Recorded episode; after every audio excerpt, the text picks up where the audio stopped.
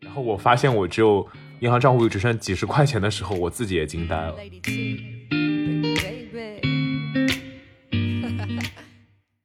能够实现星巴克的消费自由，一天喝三杯也不心痛，那就代表我已经有钱了。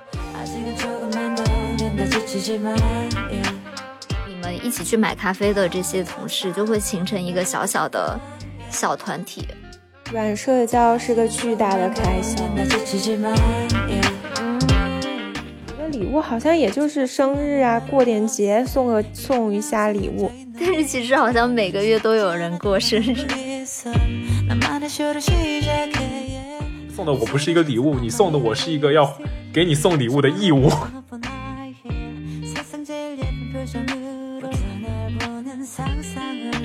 大家好，我是阿驼，我是小溪。我是央子，欢迎来到大俗小雅。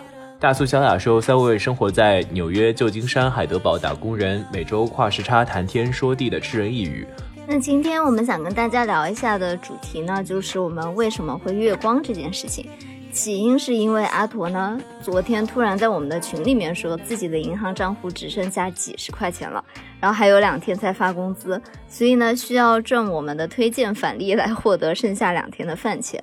我那个时候可真的是被他惊呆了，是真的。但是我想说，呃，我今年花钱真的花的非常的少，因为基本上都不怎么出门，然后也没有什么活动。然后我发现我只有银行账户只剩几十块钱的时候，我自己也惊呆了。不要再给自己找补了好吗，阿驼？就我当时看到的第一反应就是阿拓为了卖安利，真的不择手段。对啊，而且我觉得吧，阿驼是最不可能没有钱的人。阿驼作为一个弯曲码农，简直就是我们三个里面中间的工资天花板啊！要卖安利也是我们卖安利给他，怎么可能他给我们卖安利呢？我当时就觉得肯定是假的。结果呢？他为了卖安利，甚至发出了他银行账户的截 图。我那个时候都觉得他是在 P 图，或者是在网上找到的图。怎么可能有一个人的账户里面只有几十块钱？更不要说是阿驼的账户了。不是，我想澄清一下，那个时候不止我一个人在买安利，小西也在买安利。我 放出那张我银行账户截图，是想就是呈现出我这个人的公信力。我是真的非常需要。你要跟我抢？对，我非常需要这。因为我们三个有时差嘛，因为小西和阿驼都是在美国生活，所以他们俩就在那个群里面叽里呱啦说了大概几十条，互相 battle。我早上一睡醒，然后就砰砰砰看到一连串的。那个信息我都惊呆了，这两个人在搞什么？可以看出我们两个为了卖这个安利真的不择手段。我们两个人都是一个月光一族。但是他们卖错了人，因为 我我没有美国账户，而且那天早上啊，我急着赶去上班，所以那几十条信息我就略过去，根本没有认真看。那阿驼，快给大家解释一下你是如何度过？对，就其实其实就是银行账户只剩几十块钱是有理由的，因为就是首先。呃，开始工作了嘛，然后就我爸会跟我说，就是因为你开始工作，所以你我要收掉你的信用卡了，你就不准再用我的钱了，你就要全都用你自己的钱。这不是很正常吗？对，是这样子呀。然后对啊，所以就以前还会就抱着侥幸的心理说，就有的时候一个月的月末的时候，可能会有就是可能几刀几十刀这样的差异，然后我会就侥幸的刷一下我爸信用卡来填补一下这个差值。然后，但是现在就不行了，因为我开始工作嘛，就只能用我自己的钱了。而而而且，就最近还是有很多搬家的费用这样子。然后，呃，因为我我最后几天上一个公寓的 lease 租约，跟我现在这个公寓的 lease 有几天重合，所以我那几天 lease 我还要付就上一个公寓的钱，然后这些费用加在一起。呃，而且最最近阿驼呢还在自己的小不点 studio 里面置办了一个 home gym，然后买那些 home gym 里面需要用到的一些多人体上上的单杠啊，还有 dumbbell 啊。你真的找补的太厉害了。然后不买不知道，没想到 dumbbell 这么贵，然后柴米油盐酱醋茶。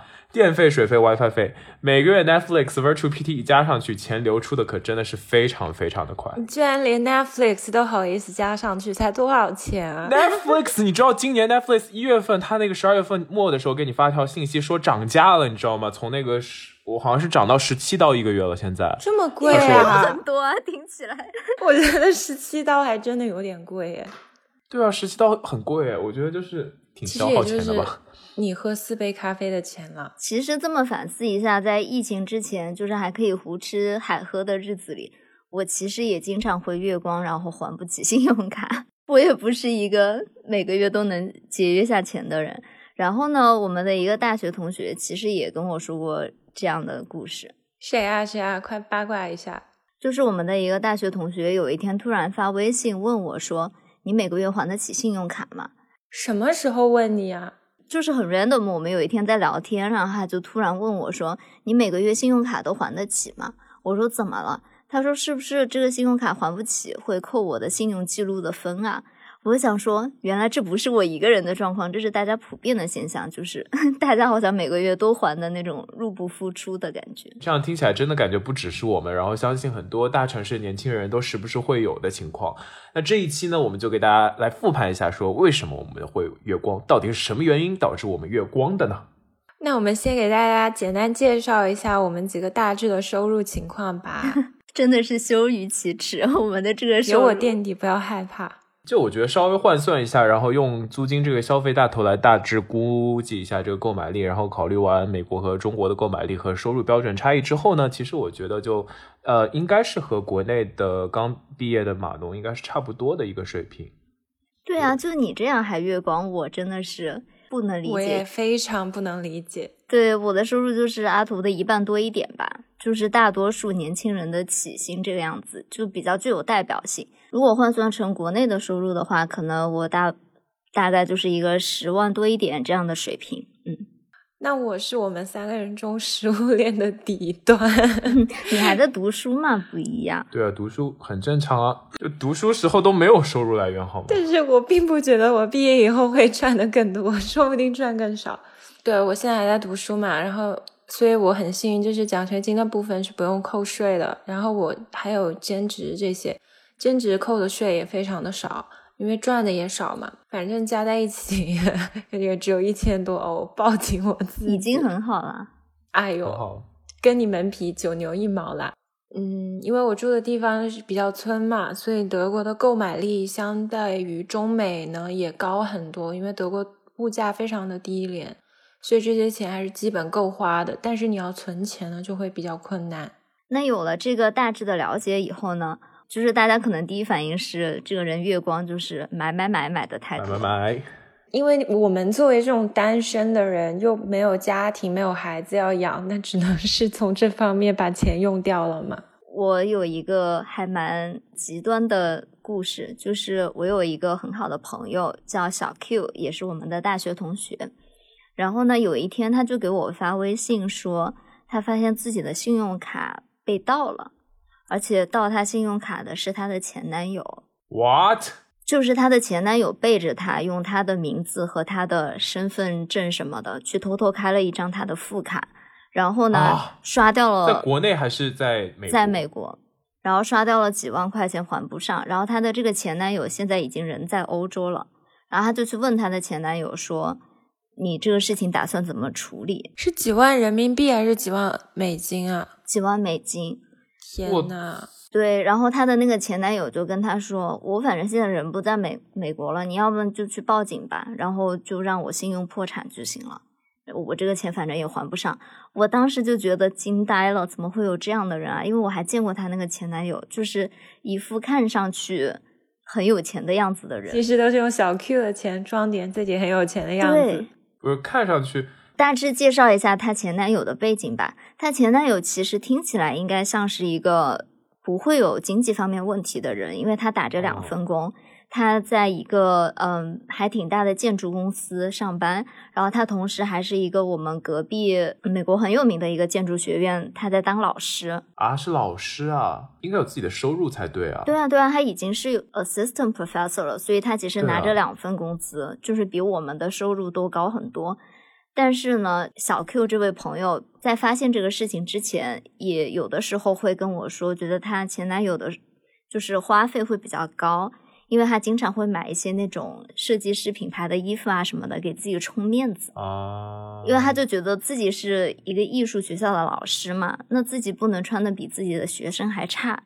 然后读那个学校的学生呢，很多都是很有钱的人。你知道啊，学艺术的人嘛，大家都会买一些那种比较贵的衣服啊、包包啊什么的穿去学校。然后他就觉得自己也要比人家厉害，看起来很有艺术气息的样子，所以他花了很大一部分的钱在买买买上面。天呐，让我蛮诧异的这件事情，就真的是有很多人在用很极端的手段在。就是消费等级和自己的收入是完全不匹配的这个情况。对，以前不是有那种就校园贷嘛，就是还在念学呃念书的大学生，然后就可能有一些虚荣心。对，我记得原来那个窦文涛的节目《圆桌派》还有一期讲这个裸贷，就讲很多这种大学生就是用自己的一些私密照片去抵押，然后换钱去买东西。我之前都觉得这种事情离。我们的生活应该是很遥远的，就是在认识的人当中，应该咱这也不算裸贷啊。但是我觉得他这个性质有点恶劣，性质比裸贷还恶劣。对对对，不了了之了吗？这件事情还是他有追究啊？最后，对他这个应该追究刑事责任吧？这个在美国盗刷信用卡应该可以算是就是犯罪吧？这是犯罪吧？对，小 Q 就后来就只有跟信用卡中心报警，说自己不知道这个人办了自己的副卡，然后就是个人信息被盗了嘛。但是信用记录追回来这件事情是一件很漫长的事情。那他现在信用记录追回来了吗？小 Q 是不用还这个钱，但是他的信用记录也没有追回来。那真的还挺惨的啊！可是那个男那个男的就没有问他任何的刑事责任吗？没有啊，因为他去欧洲了，他去欧洲的一个学校当老师了，过着 fancy 的艺术人生呢。不是，我觉得这样的人不能让他当老师吧？首先，他的那个师德就很有问题啊，我觉得。这个说起来，我我之前还认识一个美国人，他也是因为美国大学很贵，好多人读不起，就会去贷学生贷款嘛。他就贷了那学生贷款，又还不起，后来他就跑到日本住了，就不回美国了。啊，就不还这个钱吗？对。那他以后只要一踏上美国大陆，还是会被追究责任吧？不知道，反正他就一直在日本。但是好像就是还贷这件事情，确实是在很多人的月光的因素是占很大的一个因素的。我们公司的一个经理嘛，他的收入已经比我高很多了，然后他现在已经四十多岁了吧。他有一次跟我开玩笑说：“我上个月才刚还完我大学的学生贷款。”我当时就惊呆了。的确，你仔细想一想，我们学校学费还挺贵的，不是我们父母替我们承担，然后是我们自己去承担的话，的确有可能要花那么长的时间才能还完。嗯，因为其实你想，你现在省下来大概每个月也就只有那么点钱。那我们这里稍微有点扯远了，但是就是回到我们刚刚这个买买买的这个事情上面。你们是会因为购买相对奢侈一点的商品，然后导致月光这个情况吗？其实我觉得我不太会，虽然我不是那种很会理财的人，但是我也不是那种乱花钱的人。我是每一笔花的钱我都会记账的。我有一个软件叫做鲨鱼记账，一杯咖啡我都会记账，所以我每个月花了多少钱，花在哪，我都会一清二楚。哇，你这个很很棒哎，我觉得很值得推荐给大家。手动记账和你每个月打出一个那个报表，那个感觉还是不一样的。因为你在记账的同时，你就会想说自己花这笔钱应不应该花，值不值得花。但是我如果不记账的时候，我经常月底打出一个账单，然后就突然发现自己怎么买了这么多东西，而且现在很多都是网上消费嘛，你就是没有那个给钱的动作了，以后你就觉得好像。这个钱就是一个数字，你没有这个我花了钱这个概念。对，而且这种记账软件它有好处，就是它的分类也特别的清楚，你就可以把它全部归类好。到时候它也会给你制作一个图表，你每一项花在哪，花了多少，它会给你列出一个排名，你就对自己的消费情况非常的了如指掌。不过说实话，我觉得一般来说，男生可能开销会比女生稍微小一点儿，因为女生可能比如说对护肤品啊、化妆品啊、奢侈品啊，比男生相对有执念一点吧。嗯，当然男生一花可能是买车啊这些大件儿了。男生还会去玩德州扑克，然后会输钱嘞。哦，对，开玩笑啊，可能我说的不准确吧，但是回归来说，比如说女生买奢侈品、买包包这种。像我就现在完全不会买包了，因为我在这边包也用不上。我记得最奇葩的是有一段时间我还是觉得 Chanel 很好看，就老是去看，但是我又买不下手，因为它现在涨价也非常厉害嘛。真的是呢，我就安慰自己，在亚马逊上买了一个 Chanel 的那个小书，小黑书，它还是第一名的 best selling 真的吗？我 买了一本书，你真的是惊呆我了，一个心理安慰吧。那阿驼和小西呢？嗯，你之前说的那些跟自己收入不匹配那个问题，可能在学生的时候。就那个时候可能还会有一点虚荣心，然后想买一些乱七八糟的东西。但是工自己工作自己挣钱了以后，就发现，因为还是要还是要省吃俭用，然后要为自己以后的老后生活做打算嘛。哦，我之前有看一部日剧，它有提到说一个很有趣的观点，就是钱的使用方法有三种，第一种是投资。第二种是消费，第三种是浪费。然后我现在就是按这个准则来，就是把浪费给规避掉，把合理的钱分配到消费和投资上面去，这个样子。我呢，其实会有一些些的购买，毕竟有些时候还是会有上头的时候。我感觉自从有了小红书以后，真是花钱如流水，我都快要把这个软件给卸载掉了，真的是剁手的深渊。但是呢，其实我最近的消费比起来已经。比自己读大学的时候来说，真的是少了太多了。就是买包啊，或者买化妆品的频率，其实是有一个明显的降低的，就大概是在一年一个包左右，我自己可以承受得起的范围吧。然后去年呢，有一个阿姨用我的卡刷了一个爱马仕，然后我那个时候突然就觉得。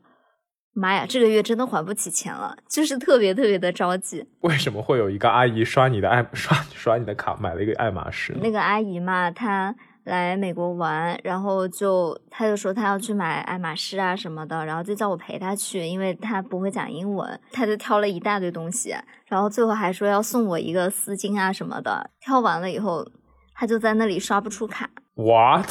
就是国内的卡会有限额的啊。然后我那个时候就觉得有点尴尬，那我就说那先用我的卡刷吧。然后他就说 那我就给你妈妈打人民币。我当时突然觉得五雷轰顶，你知道吧？所以说你是怕你妈就顺顺带就砍羊毛这个样子吗？啊，也不会啦。但是我是真的，我明显的觉得我那个月还不起钱。他买了多少？他买包应该还要配货，这些应该花了很多钱吧？也不算很多，就是，哎，我不太记得清楚了，就是基本把我的卡已经刷爆了。可怜啊，小西，可怜啊。他可能对你有所误会，不知道你现在过着一种独立的打工人生活。那个可是小西每在在公司里发动，呃，办公室革命，然后每天 忍受老板的压迫挣的钱。不然感受到自己的月光情况，其实是有点可怕的。这样有一个突发的情况，我就完全没有。还款的能力了，就是我就得立即给我妈打电话说：“哎，妈妈，你给我打点钱，我这个月还不起钱了。”我是基本上从那个时候突然觉得，好像自己每个月应该能要存一点钱，如果我有什么突发的情况的话，是需要有这个储蓄的。嗯嗯，对啊，而且我我觉得我也是从大学到现在经历了非常消费降级，谁不是呢？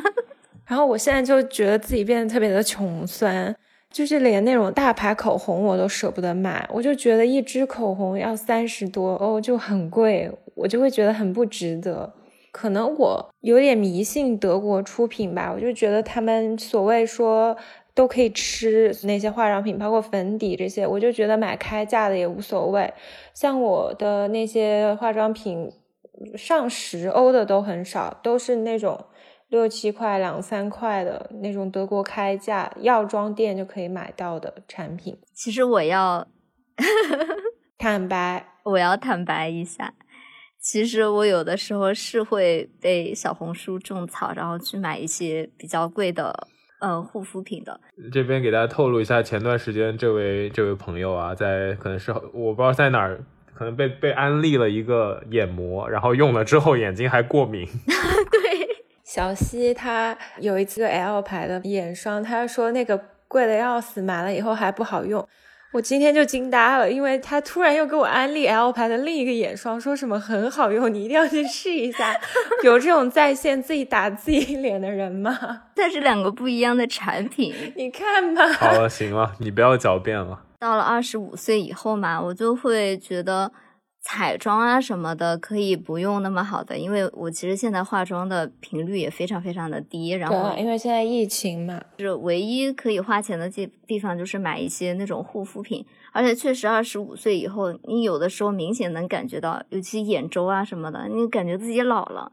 你一旦发现了这个状况以后，你就会恶性的去补偿自己这种感觉，然后就想要试一试所有能够听说有用的东西。然后你打开小红书翻遍广告了以后，就可能会被种草好几个产品，然后就都想买回来试一试。我后来反思一下，可能百分之九十都是智商税，有的时候眼睛用了还很不舒服啊什么的。确实，我也要 在新的一年里节制自己这样的消费。嗯。那阿驼呢？你有买什么化妆品啊什么的？男生的话还是素面朝天会比较多嘛。阿驼平常就是用一下皮肤科医生推荐的一些那那种就稍微比较平价一点的护肤品。然后我觉得比起那个男生来说呢，感觉让身体看上去更 fit 会比较重要。你也是有自己的执着。对啊，就肯定要啊。就阿驼现在钱呢，可能都花花在那种健身器材啊，然后什么买鸡胸肉和蛋白粉上多一点这个样子。那个其实也花不了你工资中的多少钱了。哎，拜托，蛋白粉，蛋白粉好像很贵。一个月的话，我大概要吃掉，我我觉得蛋白粉上可能要花五十刀，可能每月。还好啊，以你的收入来说，对。但是但是你想，这些小的一笔一笔加起来就很多了呀。就是现在前两三个月，我要把就是健身器材匹配起来，然后肯定要花很多钱嘛。那之后可能会稍微好一点，因为现在健身器材已经差不多全了。呃，然后之后可能主要的开销的话，就应该是蛋白粉，然后一些吃方面的问题，还有一些补剂这个样子。那其实大概这样看起来的话，我们也并不算是嗯奢侈消费，买买买上面，嗯，那其实说明我们的基本开支还是来自于生活成本的开支嘛。嗯，哎，杨子，你刚刚不是说你有一个记账软件吗？要不要我们从你那个记账软件支出比例从高到低，这样我们来讲一讲消费支出的情况是怎么样的？对啊，我刚刚看了一下我去年的 年报的这个消费，当然第一大的肯定是房租了，然后可能占我收入的，嗯。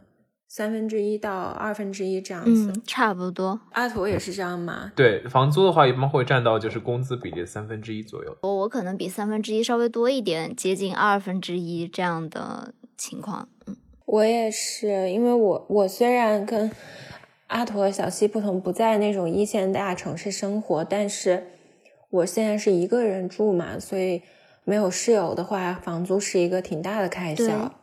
其实我觉得好像大。多数的一线城市都是这样的情况，就是房租会占到你工资的三分之一这样的比例的话，应该是属于一个比较合理的占比分。对，然后我看了一下，我第二大的开销就是日用品的开销，也就是所谓的 grocery shopping，我们去超市的时候买菜啊、做饭这些所需要的开销。哦，就大概是在吃上面，我没有想到吃排的这么高哎。吃肯定会排很高啊。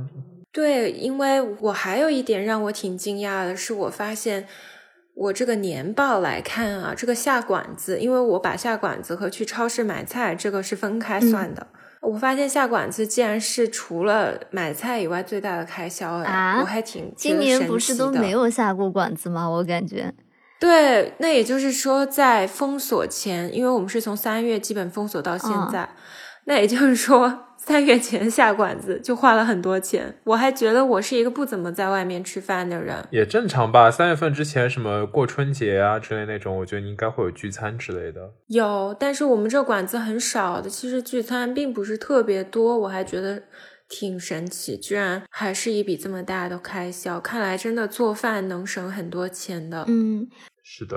其实这么想起来，我觉得在吃上面，我好像确实是花了挺多钱的。就是在新冠才开始的时候嘛，那段时间我们大概都是有点不敢点外卖的，然后我就明显觉得我每个月的消费会降低特别特别的多。但是因为最近大家稍微有点松懈开始嘛，然后我就渐渐的开始越来越多的点外卖。然后我刚刚好像看了一眼，我每个月点外卖大概都要花个一千美元的样子吧，一千多。我大概是点一天的外卖，可能吃两天。但是每一次点外卖点下来就要差不多一百块钱左右，一百多有的时候阿驼你呢？阿驼差不多，呃，也是，因为阿驼一般是每天吃饭的话，可能三分之一是买楼下那个超市里现成的东西，然后三分之一可能是点外卖，三分之一可能是自己做这样的一个情况。每天吃的话，这个开销会在，嗯，每周吃的话可能会三十五刀到五十刀这个区间来浮动，这个样子。每周吗？你吃的每天，sorry，每天的开销会在哦三十五到五十这个区间来浮动，这个样子。因为一直在追求一个就是吃饭跟那个营养摄入的平衡。因为我在健身，所以本来就要吃很多东西，这个样子。我觉得这算我一周买菜的钱差不多了，而且是算买的多的话，真的啊？你大多数都是自己做饭是吗？我基本都是自己做，除非像这种跨年啊什么的，就是有朋友在家里，因为一顿外卖的钱可能真的就是抵上你一周的这种。一顿外卖应该抵不上一周这个样子，可能其实我是会，比如说我每次点一周的超市的价格嘛，可能是差不多不到两百块钱，但是我点一次外卖也要花一百可是你那一百吃两天呢？啊。但有的时候你有可能就是吃到第二天你就有点腻了，你就想点一个新的外卖。还有一个比较大的开销就是咖啡啦，哇，真的，咖啡是一个，我觉得有的时候可能花的比吃饭还多，如果你控制的不好的话。你就是一天要喝多少杯咖啡？我可能因为是一个咖啡的重度饮者，也不只是咖啡啦，就是我们说的比较笼统一点，就是所有的饮料嗯嗯嗯。啊。我来说一下我的情况啊，我因为每天其实对于咖啡的需求量是很大的，我到现在可能就算在家，我周末也是还要一天喝两到三次咖啡这样的。可能国内的小伙伴就算不喝咖啡，但是一天喝个两三杯奶茶是一个非常正常的现象吧。然后我们在大学的时候，对呀、我真的是那个时候，我大学的生活就是早上一杯咖啡一个可颂，就是你想一想，其实就是十美元。然后中午的时候呢，那你又走路去上学，你肯定路上要再买一杯咖啡。然后晚上呢，就是从学校回家，你要开始做作业了，你还会买一杯咖啡，想着带着晚上回去喝。大概到十一点、十二点的时候，就像我们之前在别期节目里面说到过的，我们三个还会经常约着去星巴克晚上散散步，买一杯咖啡。嗯，我还记得那时候跟小西吐槽，就说我们真的在咖啡上花了太多钱了。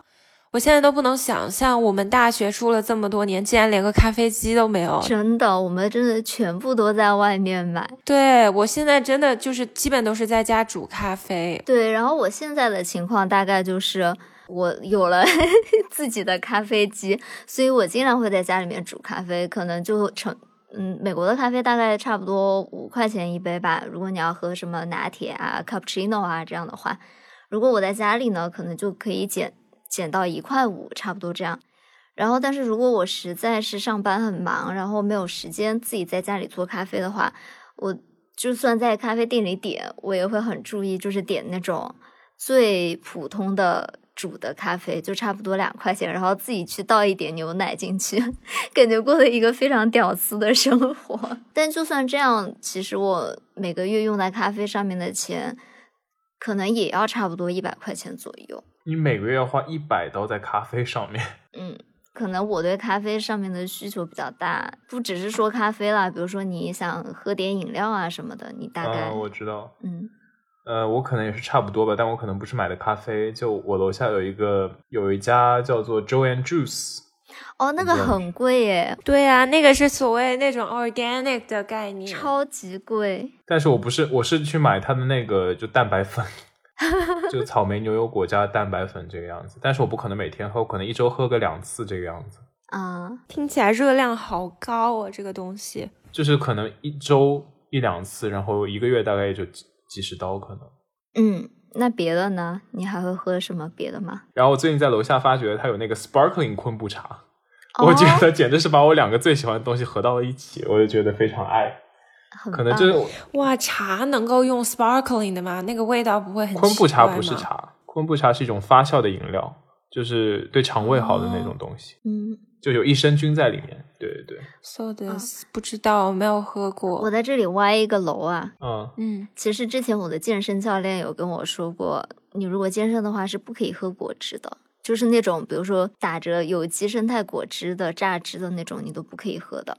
因为它不是果汁，那是那是 shake milkshake。对对对，就是这种东西，你不如直接喝蛋白粉，因为它果汁打的时候就会把那些纤维都打散了嘛，所以其实你喝的很大一部分就是果糖。好了，你就是想不要我再继续喝那个 power shake，为你节约一点钱，好吧？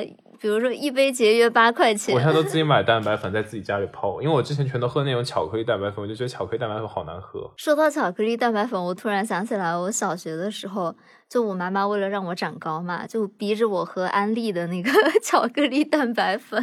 啊，我也喝过，但我喝的是草莓的。哦，我有喝过草莓的，我觉得草莓的太难喝了。没有，那个时候我妈为了让我长身子，还给我买那个牛初乳。哦，我也看过过这个广告。我们果然是同一年出生的人。OK，nice、朋友。扯回来，就我刚刚提到那个蛋白粉叫 Vega，我觉得它那个还不错，它那个草莓香蕉口味的蛋白粉，对、嗯自己做的话会省比较多的钱，因为之前。呃，我可能也会买一点点咖啡，但没有像小七买那么多啊。然后就疫情之间开始之后，就在家工作了嘛，然后也没有什么想喝咖啡的欲望。但是偶尔自己在家的时候，因为我不怎我这个人不怎么喝酒，所以我就可能用那种饮料来代替一下酒。我就觉得喝那个哦 sparkling、sparkling 的时候，就感觉非常爽快，你知道吗？这样一想哦，如果把酒算进去，那这是一个大消费类别啊。你们两个，你们俩喝酒比我多多，我从来都不喝酒的，真是。喝酒不是一个大消费类别，我算过真，的啊？可是酒一瓶很贵诶，其实没有，其实酒在酒非常便宜。国外买的话，就差不多十几块钱一瓶。啊，怎么会那么贵？我们这边十几块钱就是非常好的酒了，可能欧洲不一样啊。很好很好的酒也就五欧吧。哦，美国是要贵一点。就如果要加上喝酒的话，我可能一个月的消费在两百块钱左右，两百美元。哇，这么想起来好多钱啊！我也是一个咖啡开销很大的人，我就是很爱喝咖啡，因为咖啡就是就像小溪说的，大学的时候我根本就是没有仔细去算过，其实星巴克是个很大的开销，因为它一杯单价还蛮贵的。嗯，我仔细想一想，我们还喜欢那个时候除了那个咖啡，我们还喜欢喝它那个 strawberry acai refresher，哦，对，那个其实很贵，我后来才发现。而且我后来仔细研究一下，它里面含糖量很高。我在想说，为什么我那就是那个时候这么，因为它太好喝，然后就会经常去喝。我我想说，那个真的很容易让人上瘾，就你喝了第一杯，想喝第二杯。对，它很快就喝完了，因为它很多冰嘛。然后你一吸一吸一吸，可能十分钟就喝完了。真的，我现在真的很难想象这样子去买星巴克。我当时还调侃说，我的梦想就是我以后的工资能够 能够实现星巴克的消费自由，一天喝三杯也不心痛，那就代表我已经有钱了。你这么说，我觉得我们可能还做不到。现在这么想的话，真的。嗯好忧伤哦。，对，想起来，在国内的，就是咖啡啊、奶茶，其实也是一个非常大的消费类别。因为我回想起我之前在国内实习的时候，其实国内的星巴克是卖的比美国还贵很多的。大概我记得一杯就是中杯的要五十六块钱，如果是 cappuccino 这样的话，我当时真的是觉得有一点惊呆了，因为我那个时候的实习工资才一百块钱一天嘛，你的闸北女工生活是吗？啊，对对对，就是一天两杯星巴克的话，就已经耗耗掉了我所有的工资。对我那个记那个时候记得我大概每天的实习工资是一百，然后陆家嘴下面，比如说你吃午饭的话，一顿可能就要五十刀了，然后五十人民币，啊，sorry sorry，星巴克的话也要五十人民币，然后你根本就没有钱买那些东西，然后那个时候我可能就在下面的便利商店，就全家里面去稍微买一点就吃的，这样解决一下这样子。嗯，其实便利商店也不便宜的，就是跟那种什么大润发比。当然，我们中午也没办法去大润发买饭吃。对啊，其实国内的奶茶也挺贵的。我之前距离我上一次回国虽然已经有蛮长的一段时间了，但是我上次回国的时候就发现奶茶现在平均都要二三十块钱一杯了。也没有吧有，，Coco 有的，有的，你买喜茶这些奈雪就是这样。嗯，就是连最便宜的一点点一杯，你加乱七八糟东西下来都是十七八块钱。嗯，对啊，因为原来我们小时候那种奶茶是拿那种粉去勾兑的，现在他们好多的概念是用真正的茶泡出来的。嗯，确实是很好喝啦，但是你有些时候就会忍不住，比如说一天喝个两杯，那其实就是差不多五十人民币，然后一个月就是一千多块钱。因为为什么？我发现刚刚就小西在说话的时候，很多时候都是你你你有的时候就是会忍不住嘛，然后一天就会两杯这个样子。就是我们真的很爱喝东西，可能我们对吃还没有那样的执念，不知道为什么，就是什么咖啡这种饮品特别容易抓我们，我们就会很愿意在这个上面花钱啊。就是女生不是经常那种小红书什么也会 Q，就是为什么女人这么爱奶茶，就是这样。就我会觉得，比如说有的时候走在路上，如果我手上没有一杯东西的话，我会觉得很空虚。如果我那个时候看到了一家咖啡店。那我就会径直走进去，然后买上一杯，让自己的手不这么空虚。哇哦！那时候我大学毕业的时候，爸妈来美国嘛，我那时候带他们吃饭，吃完以后我就喜欢去买一杯奶茶，因为我们大学好像都这样吧。我爸爸是一个很温和的人，他很少很直面的批评我。但我记得，就是几天之后，他忍不住了。他说：“你为什么每次吃饭完，你就要买个奶茶呢？你知道吗？这个几美元并不便宜，你换算成人民币是多少钱？”然后他跟我说：“我不是说给你花这么一点钱怎么样，但是这个东西它既不健康，你又有这个坏习惯，这应该改正。”你不应该把钱花在这些乱七八糟的饮品上面。我记得他非常严正的批评了我一次，但是可以给我带来快乐呀。我现在其实没有很爱喝奶茶了，因为我觉得它很胖。但是咖啡，我是真的是我觉得我很难戒掉的一个东西。哦，还有一个场景就是我们在办公室的时候，很经常一个跟同事社交的场景，就是约大家一起去买咖啡。就疫情期间有实习过，然后我们会有周三下午会有一个 Happy Hour，嗯，然后我们那个 Happy Hour 就会跟同事一起去买我们这边有一有一有一个奶茶叫做 Plenty，嗯哼，然后它它还有那种就是玻璃瓶，你自己带着，我们还有自己带着玻璃瓶去，然后他给我们装奶茶这个样子。啊，我们大概是每天下午都会出去买咖啡，然后我上班的地方是在纽约的 SOHO 嘛。那里随便进一个咖啡店都是五块钱一杯起，就是寸土寸金的地方。但是其实我是会感受到一点压力的，比如说你们一起去买咖啡的这些同事，就会形成一个小小的小团体。如果你每次都不去的话，以后人家就不会叫你了，然后你就会有一点社交的压力，就觉得。自己没有加入到这个小团体里面，像我这么喜欢搞办公室政治的女孩，我怎么能做？你怎么现在给自己的人设就是喜欢搞办公室政治的女人？我已经被你们 黑成这样了，没有来开玩笑，就是我会觉得，因为我本来就是一个下班不太喜欢跟同事社交的一个人，我一般不会下班跟同事约晚饭，所以我就觉得这是我。比较有效的能跟同事们打成一片的一个机会，所以只要有人问要不要喝咖啡，我就会去。那差不多其实每天就会花掉六块钱吧左右，有的时候还会跟两拨人去，这样就要花花十块钱。这很像我，我是上呃去年呃也不是去年了，哦天呐，已经前年了，在威尼斯的时候也是这样的，就是我们中午嘛，嗯，那个时候我们是大家。嗯，一起共用一个很大的办公室。嗯，那个顶层就是有大概有十几二十个人吧。每到了中午，他们就会问要一起吃饭吗？嗯，我就肯定会说一起吃饭，因为我回家不方便。但是威尼斯它是一个旅游城市啊，虽然威尼斯的咖啡、饮品这些其实蛮便宜的。然后中午我们去吃饭，吃完以后他们必须还要喝咖啡，而且他们就有自己熟悉的店啊这些。嗯，对。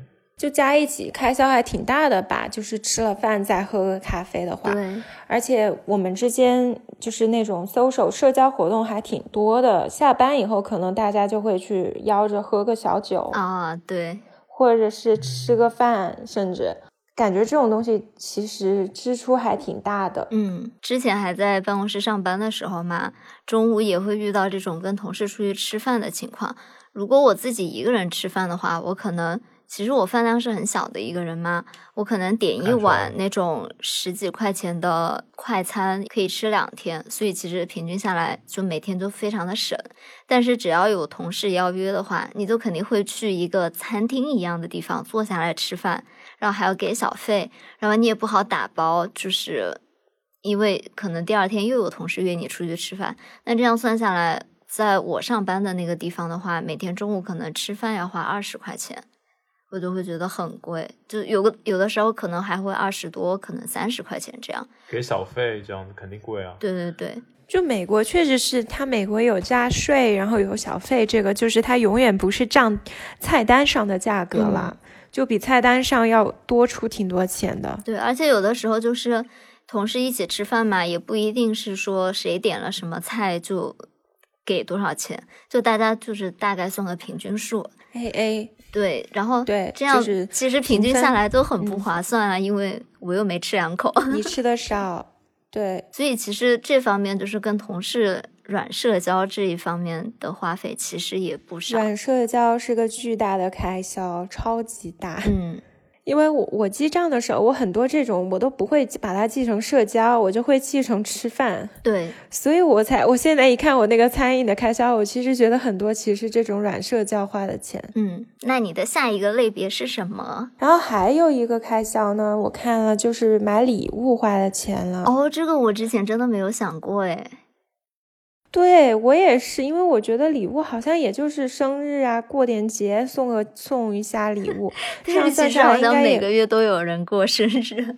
对，而且逢年起过节其实有很多节，你这样算下来，其实是一笔不小的开，销。所以每个月有人过生日，你们都会送礼物吗？会的，这么厉害？其实我觉得是年底的这一个月特别特别的集中。其实我刚刚反思了一下哦，我可能就是十二月加上什么圣诞节啊、元旦节啊，然后各种人的生日，可能花了至少五六百美元买礼物吧，是有的。哇，那还挺多的。就是你每次买的时候是不觉得，但是我刚刚就是粗略的算了一下，回忆了一下，好像是要这个数的。嗯我有算这个，就是其实我讲实话，我中国人和外国人我是分的比较开的。嗯就是我给外国人买礼物，我一般不会买那种很贵的礼物，因为大家就是一个意思。对，买太贵了也是给人家压力。对对对，因为比如说，呃，我德国朋友生日，大家摊个那个野餐布在草地上吃个饭这样子，然后他们那种每个人送的东西都很随意，如果你很突兀的送一个很贵的东西，就感觉非常的奇怪。嗯但是我跟中国人送的礼物一般还是比较讲究的，不会买那种低廉的东西送人。嗯然后还有一笔开销就是过节什么的，我可能给爸爸妈妈，然后给我啊，对，奶奶啊这种。就是有的时候会有一些在国内的人民币的外快嘛，但是其实一年到头就发现里面没剩几个钱了。对，就都是在给国内的朋友啊或者家人买一些礼物啊，或者其实现在还有一个开销就是朋友的份子钱。虽然我人不到，但是我尽量还是会，就是关系比较好的朋友，我还是会给份子钱。嗯，这一点我倒是比较好，我觉得我关系很好的朋友好像都还没结婚。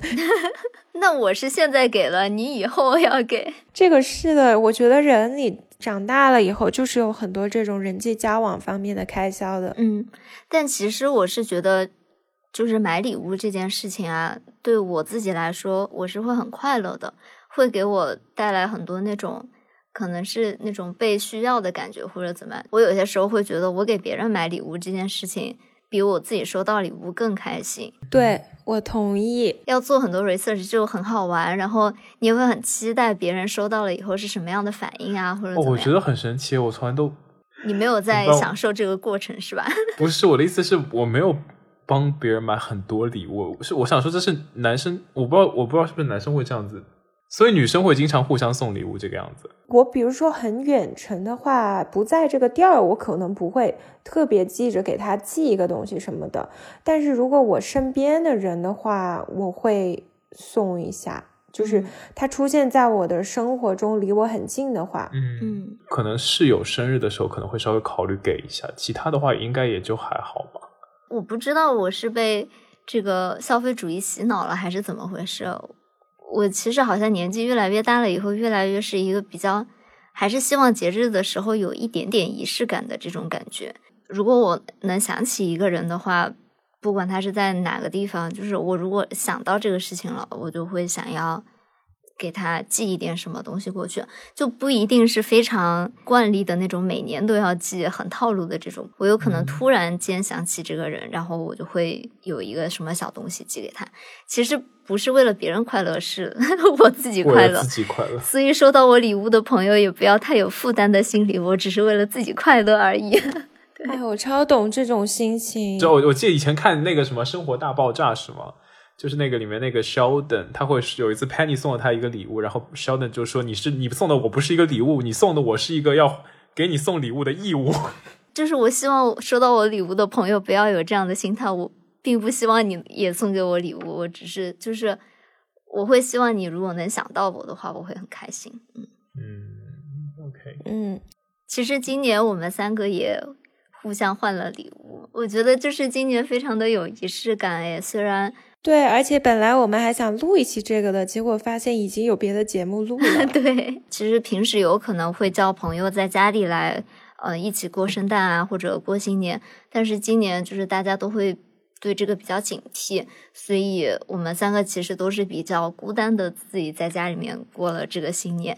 但是呢，就是能够收到你们的礼物，我就会觉得非常的开心，给节日增添了一份仪式感。超级的，非常非常的快乐，而且觉觉得是跨越大洋的一种心意。然后用到的时候也会想起你们。我还是第一次在德国的亚马逊上开账号。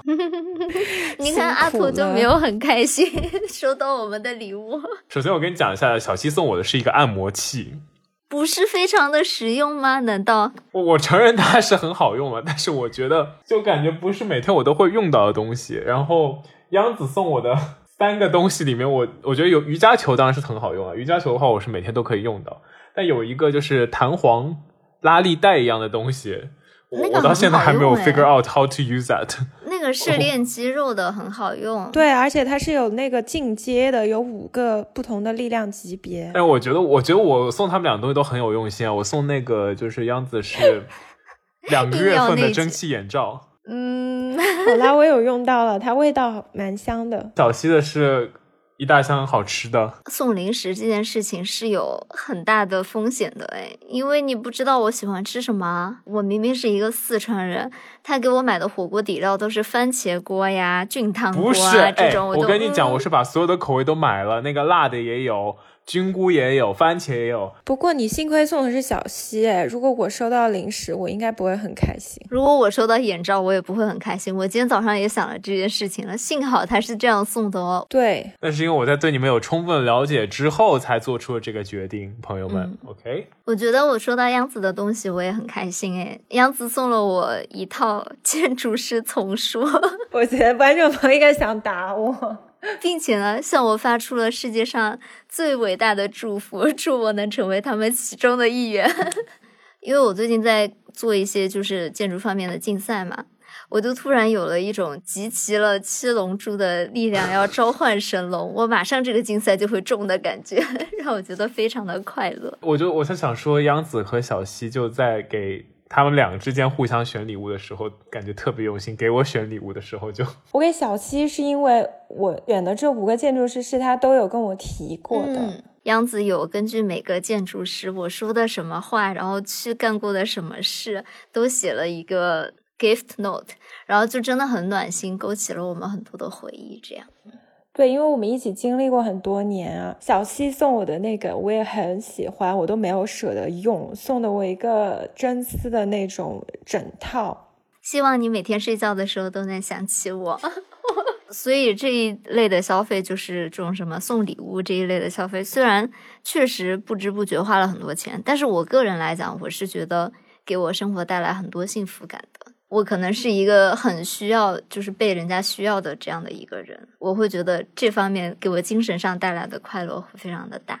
对我也是，就是我觉得我真的是非常需要朋友的人，我可以就是一直不谈恋爱，但是我不能没有朋友。阿驼沉默了，在这一没有，我觉得，我觉得。我觉得是，的确是一个非常值得向往的一个东西。我们说回这个月光的主题啦，最后呢，也是我最近这段时间稍微节约了一些，每个月有一点点结余了以后，开始思考的一件事情，就是可能我需要一些理财的意识。对，我觉得就可以，就是每个月会拿剩下来的钱，然后就是呃研究一下怎么进行系统性的投资，这个样子有额外的收入还是不错的一件事情。嗯，我觉得这也是就是有一点强迫自己在嗯节约钱这个方面，比如说你每个月有那种 motivation，你就会觉得，对对对，或者比如说你每个月规划好说我要拿五百块钱出来。把这个份额就是给到投资这个事情的话，那你每个月收到工资，先把这五百块钱拿出来，放到一边去，对，就不会存在说就是每个月到最后真的一分钱都剩不下的这个情况。虽然，但是阿土之前在感恩节，在我疯狂剁手的时候，我这边我这边讲一句啊，就是我上个月月光是有在我把五百块钱给拿出来之后才月光的啊。好我觉得开源挺重要的。比起节流开源更重要。德国银行好多地方还是利率为负为零，倒收管理费的。不过回归到我们今天的这个主题，我就觉得这是一种初老的症状，好像没有那种精神上的烦恼，就是什么感情烦恼几乎就没了耶。初老症状就是开始关心钱了，为生活奔波。连梦想，也就是小时候觉得买包啊什么，现在都直接觉得好想买房，然后为了房应该节衣缩食。就是我现在也会有这个考虑，这个考量打算，因为我觉得中国人的话还是觉得会有置业，就房产的话，有房产的话会比较有安全感，对吗？对。现在现在我还负担不起，可能以后可以负担得起吧。就是脱离了学生的身份，开始慢慢步入社会了以后，感觉会越过越现实。对对，就会。嗯，被一些现实的问题难倒，然后其实就是对自己未来生活的一个责任感了吧？你不会再去担心那些特别特别虚无缥缈、嗯捉摸不到的事情，反而是嗯想为自己累积一些安全感。其实就是讨论月光还有存款这个事情，也是。如果每个月都月光的话，那遇到那种有一点点突发的情况，你自己是没有办法为自己没有抗风险的能力，对抗风险能力会非常的低。然后，如果你每个月有一点点合理规划自己的收入，会给自己带来很多的安全感吧？我觉得，嗯。就像以前的，就是新年的时候，我希望收到的祝福都是新的一年大吉大利、快快乐乐、感情生活幸福啊。现在我如果人家祝我恭喜发财，我也会觉得非常的开心。对啊，就是最切实际的祝福。没有啊，现在我还是会觉得说，就是感情生活幸福。只有你。那我们要不要总结一下我们为什么月光的原因啊？感觉就是可能还是缺少规划吧，然后在一些。平常自己可能忽略的点上花了太多不该花的钱。嗯，其实如果杨子不提醒的话，我是根本不会想到社交啊，然后还有送礼物啊，还有喝饮料、点外卖会有。这么这么大的一个对收入的影响的，就，我觉得听了杨子今天说的，我就觉得虽然我应该不会像他那样，就是超市里买咖啡和那个面包，但是我觉得我应该会好好考虑一下，就是自己一个月当中可能自己做饭的时间会增加一点吧。我觉得那样的话应该可以。我可能以后也不会这样这么夸张，我就觉得像阿驼，我很能理解，因为他赚的多。我觉得就像那种超级富豪，他们买游艇，然后买。别墅我觉得根本没什么，因为它本来我不是说这么比较，我就举个例子，就是说我觉得都正常，因为在他们自己的消费能力之内，他们本来就赚的多呀。对对是，在这个收入内对自己好一点，有什么不可以呢？嗯，那我觉得其实还是有可以，就是可以有节约的地方了。你说开源节流嘛，虽然开源也开源是比较重要的，然后节流的话，其实也应该可以省的，还是应该省一点的嘛，对吧？嗯。就希望我们二零二一在新的一年能够 发大财，至少不要每个月都月光，好吧？也希望我们的听众朋友们呢，能跟我们一起脱离这个月光的行列，大家都发大财，开更多的源，结更多的流，然后希望大家都能够合理的管理好自己的财产。嗯，虽然也没什么财产，但是就合理的管理好自己的就是每个月的收入，然后希望，呃，大家都可以就是有更多的安全感，然后可以在新的一年过得开开心心，发大财。对，我是阿驼，我是小西，我是央子，我们是大苏小雅，那下周跟大家继续见面喽，拜拜，祝大家发大财哦，新年快乐，新年快乐。